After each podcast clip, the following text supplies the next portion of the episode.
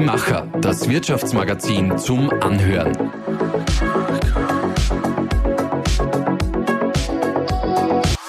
Und hier ist dein Host, Melanie Kashofer. Digitale Transformation, Kulturwandel und New Leadership. All das sind Konzepte, die im unternehmerischen Alltag in den vergangenen Jahren Einzug gehalten haben und nicht mehr wegzudenken sind. Aber was steckt wirklich dahinter und wie gelingt es, sie zum Leben zu erwecken? Darüber möchte ich mit meiner heutigen Interviewpartnerin sprechen. Maria Kirschner ist seit fast einem Jahr Geschäftsführerin von Kindrill Österreich. Kindrill entstand im Herbst 2021 aus der Abspaltung der früheren IT-Infrastruktursparte von IBM und zählt rund 90.000 Mitarbeiterinnen in über 100 Ländern. Frau Kirschner ist nicht nur eine Woman in IT mit jahrzehntelanger Berufs- und Führungserfahrung in einem noch immer sehr männerdominierten Bereich, sondern auch ausgebildete Psychotherapeutin. Eine Kombination, die man in Führungsetagen eher selten findet. Liebe Frau Kirschner, vielen Dank, dass Sie heute bei uns in Linz zu Gast sind. Sehr gerne, danke für die Einladung. Sie sind, wie ich gerade erwähnt habe, eine der wenigen Frauen, die es in Österreich an die Spitze eines IT-Konzerns geschafft haben. Auf welchen Meilenstein in Ihrer Karriere blicken Sie denn besonders gerne zurück? Da gibt es etliche Weggabelungen, die sehr spannend und interessant waren. Ähm, ich glaube, die wichtigsten Weggabelungen waren die, der Schritt in die Internationalität ähm, in einem globalen Unternehmen, aber stark mit beiden Beinen in Österreich zu bleiben und äh, die Liebe zur Kundenfront zu haben. Wir starten mit einer kleinen Aufwärmrunde. Ähm, ich habe für Sie ein paar Wordrap-Fragen hm. und würde Sie um eine spontane Antwort bitten. Morgenmensch oder Nachteule? Morgenmensch. Wann beginnt der Tag bei Ihnen? Halb sieben. Mhm. Mit einem guten Kaffee. Mit einem guten Kaffee. Eine Charaktereigenschaft, die ich an mir besonders schätze. Mut. Mein Berufswunsch als Kind. Puh, schwierig. Habe ich wahrscheinlich schon vergessen. Äh, Schriftstellerin würde mir jetzt äh, einfallen. Ich habe meine Schwester immer wieder mit kurzen Sätzen segiert, die sie, wo sie zuhören musste. Schreiben Sie immer noch gerne? Ja, sehr gerne. Hm. Ein Rat, der mich weitergebracht hat? Nimm nicht alles persönlich. Wenn ich die Macht hätte, eine globale Herausforderung lösen zu können, welche wäre das? Klimaschutz. Psychotherapie und Unternehmensführung sind ein toller Match, weil weil äh, in der Beziehung es sehr viel mit Empathie und Respekt vor dem anderen zu tun hat. Mhm. Wenn Sie auf Ihre Berufslaufbahn in der IT-Branche zurückblicken, wie hat sich die Beteiligung von Frauen in der Branche allgemein und aber vor allem auch in der Führungsebene verändert? Ich würde sagen, in den letzten Jahren sehr stark. Ähm, ich bewerte jetzt einmal und sage ins Positive, da mehr Frauen in die Führungsetage aufgerückt sind. Ähm, ich war damals, als ich vor 30 Jahren in der IT begonnen habe, in vielen, vielen äh, Meetings und Besprechungen die Einzige. Und das ist nicht mehr so. Und das ist sehr schön und gut so. Welche Schritte denken Sie denn sind notwendig, um den Frauenanteil in der Branche noch weiter zu erhöhen? Verschiedene. Ich glaube, da gibt es nicht den einen äh, Hebel, den ähm, äh, wir äh, schaffen sollten, sondern es bedarf sehr viel auch an Vorbild, an Frauen vor den Vorhang zu holen.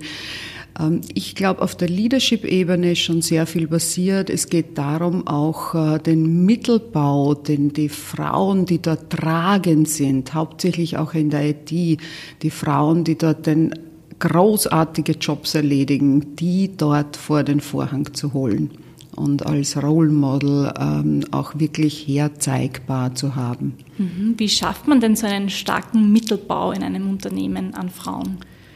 Naja, wenn Sie meine ähm, Firma anschauen, Kindrill, wir kommen sehr stark aus der IT-Infrastruktur. Äh, wenn man sich die Zahlen und Statistiken anschaut, wie viel Prozent Frauen in der Infrastruktur arbeiten, dann geht man da fast unter 20 Prozent. Das heißt, es ist etwas, was man jeden Tag wieder und wieder ähm, auf seiner Prioritätenliste haben muss. Was halten Sie denn in diesem Zusammenhang von Quoten? Es kommt darauf an. Äh, in, äh, in Unternehmen würde ich sagen, äh, gehen wir sehr gut damit um, Best Person for the Job. Mhm. Ähm, und auch unter dem Punkt, weil ich nichts davon halte, dass wir irgendwo Frauen haben, wo andere Menschen dann hinschauen und sagen, naja, die sitzt dort, weil. Es gibt da zu viele Frauen, die einen extrem guten Job machen. Und deswegen ist es äh, in Unternehmen ganz gut, dabei zu bleiben und zu sagen, Best Person for the Job. Und Frauen machen in vielen Bereichen Best Person for the Job. Mhm. Es ist ja wahrscheinlich auch wichtig, dass man den Nachwuchs auch ausbildet in dem Bereich. Wie glauben Sie denn, kann man vor allem junge Frauen, junge Mädchen begeistern für die IT-Sparte? Ich glaube, es fängt in den Familien an. Äh, ich, äh, aber das ist wirklich jetzt meine individuelle Sicht. Ähm, ich glaube, dass wir Mädels sehr stärken sollten in äh, Themenbereichen wie probier dich aus. Das darfst du dir zumuten. Solche Sätze dürfen sehr oft wiederholt werden. Ähm, Frauen auch von der Gleichberechtigung her, also Mädels und Buben nicht unterschiedlich zu behandeln. Es hat dann eh jedes Kind seine eigenen Interessen. Und äh, ich halte nichts davon, dass man so aufzwingt, so ganz früh wie möglich schon in die äh, IT-Richtung oder mathematische Richtung, in die, in die MINT-Fächer zu drängen, sondern das entsteht dann sowieso, aber spielerisch auch den Zugang zu machen. Und wenn man jetzt nur ein Beispiel hernimmt, wie die wie Mathematik, dass man das auch schon den Mädels beibringt, wie wichtig das ist, Schätzungen machen zu können, äh, Überschlagsrechnungen machen zu können, was das für Bedeutung haben könnte und wirklich auch äh, Anwendungen schon sehr in jungen Jahren äh, herzuzeigen. Mhm. Und wie kann man dann diese jungen Mädchen besonders fördern auch? Ich glaube, da, da ist es tatsächlich so, ähm, es gibt in meinem Kopf einen Satz, das kommt aus einem, und, äh, aus einem alten afrikanischen Gewerkschaftslied. Man braucht nicht unbedingt Förderungen, wenn man Gleichberechtigung hat. Das heißt, wenn man Freiheit hat, sich entwickeln zu können, braucht es dann Förderungen, je nachdem, wie man individuell seine, seine Bedürfnisse hat. Und äh, da würde ich gern für kleine Kinder und Jugendliche auch bleiben. Mhm. Das heißt aber, Sie denken auch, es braucht dann noch ein bisschen eine Gesellschaft, einen gesellschaftlichen Wandel auch. Ja, genau, das ist es. Es ist der gesellschaftliche Wandel. Und wenn ich äh, nur ein Beispiel von mir äh, geben darf, ich bin mit ähm, damals 34 äh, für meine damalige Firma nach Paris gegangen. Mein Sohn war damals elf Monate alt, was ich in Österreich gehört habe von Freunden, Bekannten, aber auch in, auch in der Firma immer, wow, warum tust du dir das an? Hast du dir das gut überlegt? Ähm, kann man das mit Kind in dem Alter überhaupt tun? Ähm, in Frankreich angekommen, hat mich eine ganz liebe Frau begrüßt äh, und hat gesagt, äh, erzähl ein bisschen was von dir. Und ich habe gesagt, ja, ich habe es gerade schwierig, ich habe ein elf Monate altes Kind, aber ich wollte unbedingt diese große Herausforderung annehmen. Und sie hat gesagt, ja, und wie lange arbeitest du schon? Und ich habe ganz ehrlich gesagt, ja, ich komme aus der Karenz und ich starte jetzt gerade. Und sie hat gemeint, wow, so lang warst du in der Karenz. Mhm. Bei uns ist nach vier Monaten oder sechs Monaten äh, die Karenz vorbei. So, das habe ich jetzt als Beispiel gebracht. Das heißt nicht, dass wir Kleinstkinder in Kindergarten äh, geben sollen. Das heißt das nicht. Aber individuell zu entscheiden und sich frei entscheiden zu können, was will ich für mich, das ist sehr beeinflusst von, durch die Gesellschaft. Mhm, auf jeden Fall, ja. Wenn wir jetzt 10, 20 oder 50 Jahre in die Zukunft blicken, wie denken Sie, wird, denn, wird sich dieser Geschlechteranteil in den kommenden Jahren verändern, auch in der IT-Branche? Ja, vielleicht lehne ich mich da jetzt ein bisschen zurück und nehme die Frage ein bisschen anders, die Sie äh, gestellt haben. Ähm, warum glaube ich, dass es ein Vorteil ist, dass äh, Frauen sich äh, gut auch positionieren für Zukunftsthemen, weil es entscheidend ist, dass beide Gruppen, Frauen und Männer, in den Zukunftsthemen und für die Zukunftsthemen arbeiten. Wir sollten dabei sein, wenn es um das Design unserer Zukunft geht. Und ich, wenn ich mir Statistiken anschaue und Beispiele hernehme, äh, wenn ich äh, zum Beispiel KI hernehme und äh, dort anschaue, wie hoch ein Frauenanteil ist, das nur als unter 30 Prozent, ja, ich glaube, es ist im Moment auf 24, 25 Prozent der Frauenanteil, finde ich es persönlich sehr schade, weil da wird gerade Zukunft geschrieben.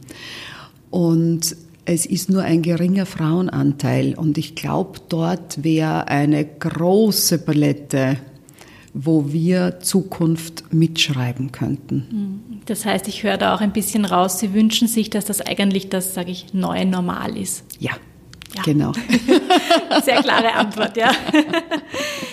Ähm, Sie beschäftigen sich ja in Ihrer Position auch sehr stark mit der eigenen Unternehmenskultur. Absolut. Welche Kultur leben Sie denn bei Kindrill?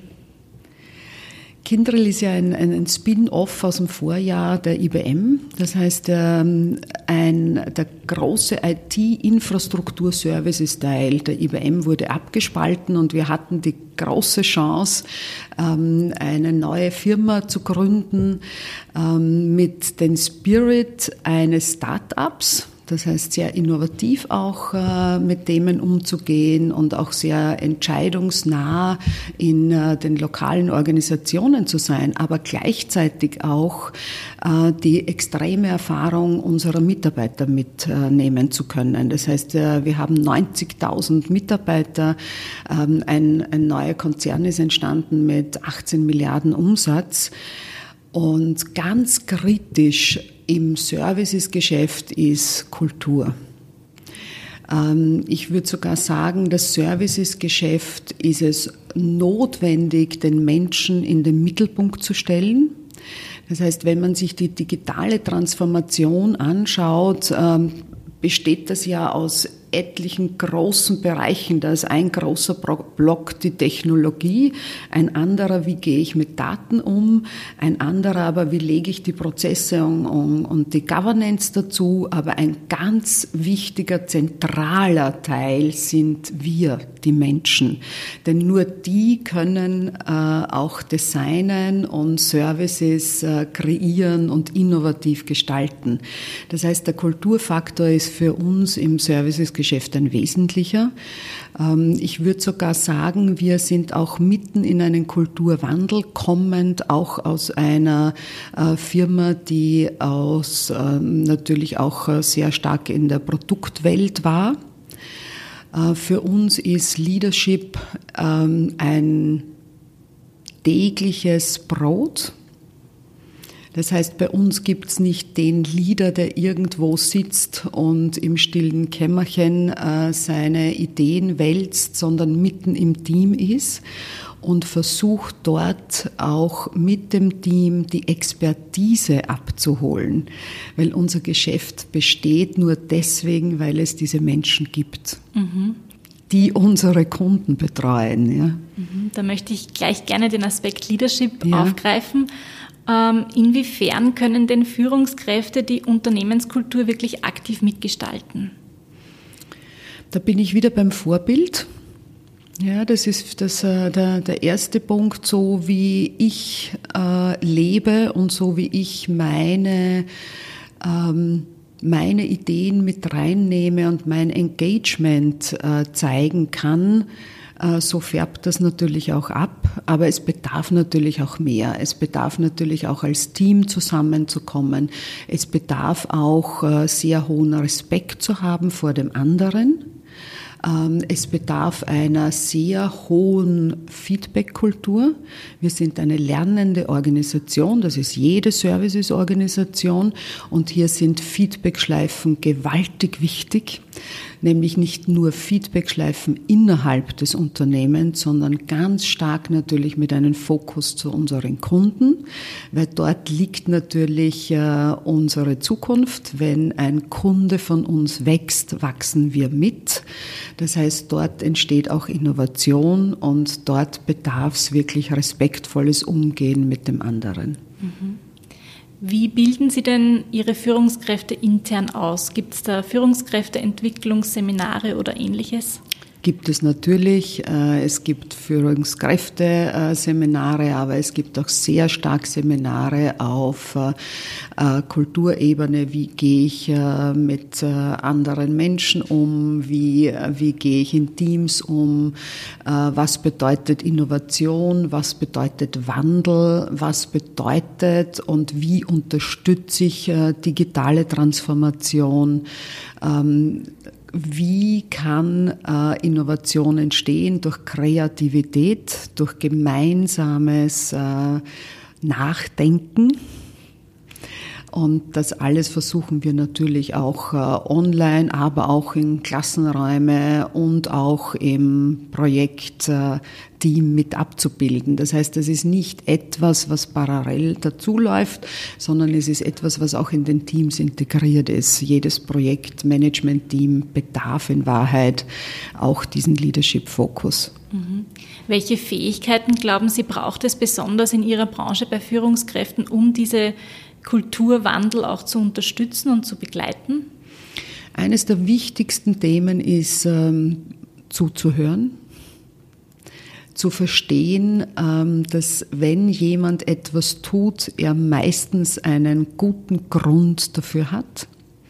Oder wenn ähm, etwas äh, und es äh, in IT-Großprojekten kann natürlich auch eine kritische Situation entstehen, dass das meistens wirklich Gründe hat und da gilt es zuzuhören, da gilt es in den Teams zu sitzen, aufzunehmen, zu diskutieren und dann natürlich alle Lessons Learnings draus zu ziehen und äh, in Governance wieder zu implementieren.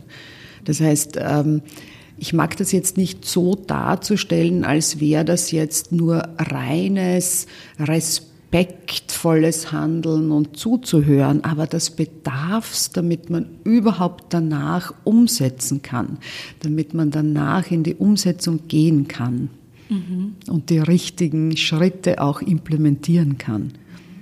Meine nächste Frage wäre gewesen, wie sieht die perfekte Führungskraft für Sie aus? Aber Sie haben es eigentlich schon gut zusammengefasst. Sie braucht Empathie, oder? Sie braucht Empathie, ja. Mhm. Und Empathie heißt, den anderen ähm, verstehen zu wollen. Wie glauben Sie denn oder inwiefern glauben Sie, dass Ihre eigene Ausbildung als Psychotherapeutin auch Ihren Führungsstil geprägt hat? Ich glaube, das war eine der wertvollsten Ausbildungen, die ich gemacht habe. Ich habe verschiedene Ausbildungen gemacht. Anscheinend äh, war mir wichtig, äh, auch Ausbildungen an Universitäten zu machen. Also ich habe drei davon absolviert. Meine erste war Wirtschaftsinformatik, war ganz wichtig für mich. Ich habe das zu einem Zeitpunkt gemacht, wo wenig Frauen noch in der Informatik waren und wo auch Wirtschaftsinformatik äh, noch nicht einmal ein reguläres Studium war. Ähm, ich habe das damals ganz bewusst ausgewählt, weil ich eine sehr neugierige, interessierte Person bin und das war für mich einfach das neue Feld. Ähm, die Ausbildung zur Psychotherapeutin ist entstanden. Ich habe immer wieder Frauencoachings gemacht. Ich habe immer wieder Frauenförderungscoachings gemacht. Und irgendwann war ich dann so weit, dass ich gesagt habe, hm, da ist ein bisschen mehr, da will ich mehr verstehen wie nur reines Karrierecoaching. Es interessiert mich, warum machen Menschen gewisse Themen und warum machen manche Menschen das nicht. Ähm, ich bin dann auf amerikanische Literatur gestoßen, habe dort im Coaching-Bereich sehr viel gelesen, habe das dann versucht rückzubilden, was ist das für eine Ausbildung in Österreich und bin so in die Psychotherapie gerutscht. Mhm. Und denken Sie, dass das sehr stark auch beeinflusst, wie Sie führen? Ja, die Ausbildung hat mich beeinflusst und zwar ähm, noch stärker in den humanistischen Gedanken zu gehen. Mhm. Dass nicht äh, ich jemand äh, motiviere, sondern dass ein Mensch sich selbst motiviert, wenn er eine Umgebung hat, die das zulässt. Mhm. Sie haben es vorher schon angesprochen, das Thema Digitalisierung ist natürlich sehr präsent in den letzten Jahren oder digitale Transformation, wie Sie es genannt haben. Äh, wie hat sich denn die eigene Unternehmenskultur in Ihrem Unternehmen durch die Digitalisierung gewandelt in den vergangenen Jahren? Die eigene Unternehmenskultur, das ist wahrscheinlich jetzt, muss ich auf zwei Bausteine schauen, weil die eigentliche Transformation und äh, Kulturänderung ist jetzt auch durch das reine Services-Business äh, auch notwendig und, und zielführend. Aber die IT an sich und die Entwicklung der IT ähm, ist natürlich in den letzten 30 Jahren laufend passiert. Das ist äh, technologiegetrieben einerseits, aber auch die Erkenntnis, dass wir natürlich sehr viele Daten produzieren und dass das auch ein, ein wahrer Schatz ist, da reinzuschauen äh, und auch Verknüpfungen zu verstehen und das für Großunternehmen natürlich eine enorme Unterstützung ist ist äh, und eine Effizienzsteigerung. IT per se an sich ähm, ist, äh, ist ja für Unternehmen jetzt nicht wichtig per se, sondern der Wert, der daraus entsteht. Das heißt, die Wertschöpfung, die wir generieren. Und hier im Innovationszyklus eines Unternehmens zu sein und äh, vom äh, Business verstanden zu werden, auch äh, wie wir hier unterstützen können von der IT-Seite, ist, glaube ich, die stärkste Entwicklung in den letzten Jahren gewesen. Das heißt, ich kenne keinen Vorstand oder Geschäftsführer, äh, jedenfalls nicht in meinen Kundenbereichen, der sich nicht Gedanken macht über Cybersecurity, der sich nicht Gedanken macht, wie schaut meine Supply Chain aus, wie kann ich Effizienz äh, reinbringen, der sich nicht Gedanken darüber macht, wie ist meine Infrastruktur, ist die robust genug, ist die widerstandsfähig genug. Äh, viele können können sich gar nicht vorstellen, wozu wir eigentlich die Infrastruktur brauchen. Das heißt, wenn die Infrastruktur nicht funktioniert, bleiben Flugzeuge am Boden, ähm, können sie keine Banktransaktion machen, ähm, können sie keine Überweisungen machen, stehen äh, Maschinen still in der Industrie. Das heißt, da hat sich extrem äh, auch die Sicht auf die IT verändert. Mhm. Sie modernisieren ja unter anderem auch die IT-Infrastruktur von sehr etablierten Industrieunternehmen zum Beispiel. Worauf gilt es denn dabei besonders zu achten, vor allem wenn es sich um sehr alteingesessene Strukturen handelt? Ja, ähm, die die Schönheit, würde ich fast sagen, ähm, die wir als Unternehmen, als Kindrill haben, ist, dass wir zwei Welten äh, vereinen. Äh, und zwar die Legacy-Bereiche jetzt nicht im negativen Sinne, sondern dort, wo Unternehmen investiert haben und auch jetzt investiert sind in robuste, permanent äh, gut arbeitende Infrastruktur, aber mit dem zweiten Standbein, und das ist im Moment meiner Meinung nach ein wichtiges, weil ein Zukunftstreiber, auch hinzuschauen und zu sagen, wo bedarf es Modernisierung, wo gibt es jetzt den technologischen Hebel, den ich ansetzen kann, dass ich eine Effizienzsteigerung für die Unternehmen erziele und auch dort, wo ich schon kurz reingezoomt bin, auch mich äh, sicher und Resilience genug aufstelle, dass mir auch als Unternehmen, wenn mir was passiert, ich auch sofort wieder ähm, betriebsfähig bin. Mhm. Können Sie uns vielleicht einen Einblick geben, was sind denn so die Services, die Sie anbieten, die am meisten gefragt sind? Also was unsere Basisservices sind, ist alles rund um Managed Services von ERP-Systemen zum Beispiel, aber auch die Core-Enterprise-Themen wie die Applikationen einer Bank zum Beispiel oder die äh, von den ERP-Systemen, SAP-Systeme, wo die komplette Supply Chain drüber läuft. Ähm, aber auch äh, sich ausprobieren zu können. Und dort geht jetzt so ein Stück auch äh, der, der, die Zukunftssicht hin ähm, von der Schnelligkeit und der Effizienz, diese Welt auch zu verknüpfen mit der neuen Cloud-Technologie, aber einen äh, starken Print auch auf Security and Resiliency. Das sind die, die, die Hauptthemen. Ähm, ein Thema hätte ich jetzt fast vergessen, weil es so klar ist und so, so, sowieso notwendig ist alles rund um Data Management. Und ich nehme an, die Schnelllebigkeit oder die Schnelligkeit hat sich auch stark gewandelt. Ja, ja. ja. Ähm, Kindrill hat hier den, äh, den Vorteil auch, dass wir als Servicesorganisation verstanden haben, wo Entscheidungen passieren müssen und hat das ähm, Operating-Modell unseres Konzernes verändert. Wir haben die äh, wir haben die Entscheidungsmacht dort, wo Entscheidungen gefällt werden, im Dialog mit dem Kunden. Und das ist natürlich gemacht worden, auch um die Schnelligkeit zu haben, aber auch äh, um die Innovation dort noch stärker mitgestalten zu können. Inwiefern glauben Sie, dass dann in den Unternehmen, mit denen Sie arbeiten, diese neuen IT-Infrastrukturen auch einen Einfluss wieder auf deren Unternehmenskultur haben? Einen, äh, ja, ist eine perfekte Frage, einen, einen sehr großen, weil natürlich dadurch auch Prozesse verändert werden und das natürlich jeder Mitarbeiter merkt, aber gleichzeitig auch durch die Effizienzsteigerung, Infrastruktur, Management ist ja dann gut, wenn es stabil und robust ist, das ist einmal die Hackerl-Story dazu, aber wenn es auch ständig modernisiert wird, um die Effizienzsteigerung dort reinzubekommen. Was braucht es denn heutzutage für Unternehmen, um wirklich zukunftsfit zu sein in der IT? Ständigen Dialog, Austausch und ähm, offene Kulturen.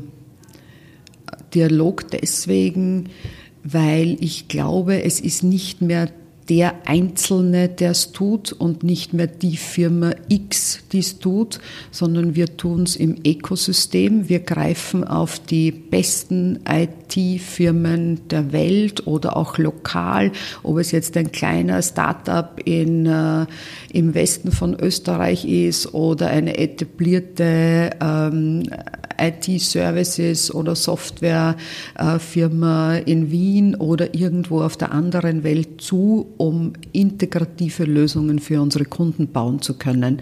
Es ist nicht mehr die Firma X. Wir stehen vor einer Komplexität, die wir gemeinsam lösen und nicht nur sollten, sondern das passiert auch. Äh, unser Ansatz ist, äh, andere also im Ökosystem zu leben ist so ein, äh, ein, ein flapsiges Wort, das man schnell benutzen kann. Aber ich glaube sogar, dass wir ein Stück davon leben, uns die richtigen Partner auszusuchen. Natürlich gemeinsam mit unseren Kunden und für unseren Kunden. Dort, wo die, das Knowledge und das Skill am besten und am wertvollsten natürlich ist. Ich war vorige Woche mit einem Kunden in New York in unserem Headquarter. Wir haben dort äh, einen, einen Spezialisten eines, einer Security-Firma äh, getroffen. Das geht gemeinsam. Und das geht gemeinsam am besten für die Industrie, aber für alle Unternehmen in Österreich, aber natürlich auch für den öffentlichen Sektor. Wenn wir jetzt noch mal ein bisschen in die Zukunft blicken, was denken Sie sind so Trends, die sich auch im IT-Infrastrukturbereich in den kommenden Jahren abzeichnen werden? Ich glaube, einer der Trends ähm, ist schon da, das habe ich ganz am Anfang äh, erwähnt, äh, dass äh, leider nur ein geringer Frauenanteil in diesem Bereich ist und das ist die KI, die Embedded KI, das heißt äh, äh, nicht die KI als Alleinläufer, sondern äh, die KI, die in Produkten enthalten ist, aber gleichzeitig auch im Data-Bereich, um Forecasts machen zu können, um im Maintenance-Bereich unterstützen zu können. Und äh, der integrative Teil äh, darüber, das heißt auch zu integrieren und eine End-to-End-Sicht äh, auch von der technologischen Seite her abzubilden. Mhm. Da kommen wir wieder auf den Anfang des Gesprächs zurück mit dem Frauenanteil, genau. ähm, was wünschen Sie sich denn persönlich von der IT-Branche in den kommenden Jahren? Mein Wunsch ist, dass Technologie nicht zum Selbstläufer wird, sondern immer einen Zweck hat. Und zwar den Zweck hat, äh, Menschen zu unterstützen. Das ist mein Wunsch und um diesen Wunsch ähm, aussprechen zu können, bin ich beteiligt, will ich mitmachen, will die Zukunft mitdesignen. Es macht mir großen Spaß und am liebsten würde ich einen Aufruf an alle äh, da draußen und auch alle Mädels da draußen und Frauen da draußen gestaltet mit das ist unsere Zukunft. Da passiert gerade sehr viel, wo wir jetzt entscheiden können, wie wir es wollen und dass wir uns gut von der Technologie unterstützen lassen. Das und nicht ein, umgekehrt. Das ist ein schöner Wunsch. Dankeschön. Ähm, zum Abschluss unserer Podcasts spielen wir immer ein Fragespiel. Cool. Wir haben da vor uns ein Gefäß mit 100 etwas unerhörten Fragen. Oh. Und ich würde Sie bitten, äh, einfach nach der Reihe fünf Fragen zu ziehen und dann mal laut vorzulesen. Welchen Teil meiner täglichen Routine genieße ich am meisten? Ersten 25 Minuten nach dem Aufstehen, weil das meine Yoga-Runde ist. Ah, sehr schön. Frage Nummer zwei. Ein Buch, das jeder gelesen haben sollte. Puh, also das mag ich jetzt für niemanden mit jedem. So bin ich nicht, dass ich da so einen Tipp abgebe.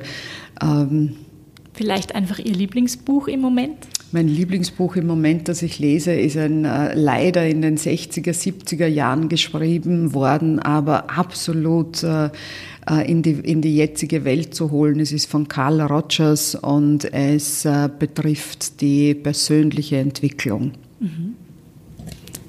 So, Frage Nummer drei. Welches Kunstwerk würde ich gerne besitzen? Ich bin jetzt nicht der Mensch, der eigentlich was besitzen muss. Mir ist es lieber, es sehen viele Menschen und es bleibt dort stehen, wo es äh, gerade ist. Aber ich schätze Kunstwerke ab, absolut, weil sie mich immer sehr stark inspirieren. Eine Erinnerung aus meiner Kindheit, die mich besonders geprägt hat. Ja, das sind meine Eltern zur gleichen, äh, zu gleichen Teilen. Mein Vater, weil er so geliebt hat, was er getan hat, und zwar er war Bauer im Seewinkel, er hat in die Erde gegriffen, hat gerochen und hat gesagt, das wird eine gute Ernte, hat nicht einmal noch gesät gehabt. Also das hat mich sehr beeindruckt. Und meine Mutter, die in die Welt gegangen ist, wie sie 18 war, nach, in die Schweiz arbeiten, weil damals nach dem Zweiten Weltkrieg nicht wirklich viel an Möglichkeiten war, für eine Frau Geld zu verdienen. Das hat mich auch sehr, sehr geprägt, dass Frauen sich nicht scheuen sollten, selber Geld zu verdienen. Und dann haben wir die letzte Frage. Die letzte Frage, welche Gedanken würde ich gerne lesen können? Puh, oft meine eigenen, weil manchmal äh, natürlich auch verwirrende daherkommen. Sehr schön. Ja, dann sind wir schon am Ende unseres Podcast-Interviews angekommen. Ich bedanke mich recht herzlich für Ihre Zeit und dass Sie uns hier in Linz besucht haben. Und ich möchte Ihnen für Ihre private und berufliche Zukunft weiterhin alles Gute wünschen. Dankeschön, es war mir eine Freude. Danke. An euch, liebe ZuhörerInnen, vielen Dank für eure Aufmerksamkeit. Wenn ihr uns nicht nur hören, sondern auch sehen und lesen wollt, dann freuen wir uns, wenn ihr uns in unserer gesamten Medienwelt besuchen kommt. Jeden Tag findet ihr neue Geschichten, Impulse und Inspirationen für und von Menschen, die etwas bewegen wollen, auf die Macher.at, auf unseren Social Media Kanälen Instagram, Facebook und LinkedIn. Und dann haben wir natürlich auch noch unser Printmagazin. Wir sind gespannt auf euer Feedback. Bis bald, euer Die Macher-Team.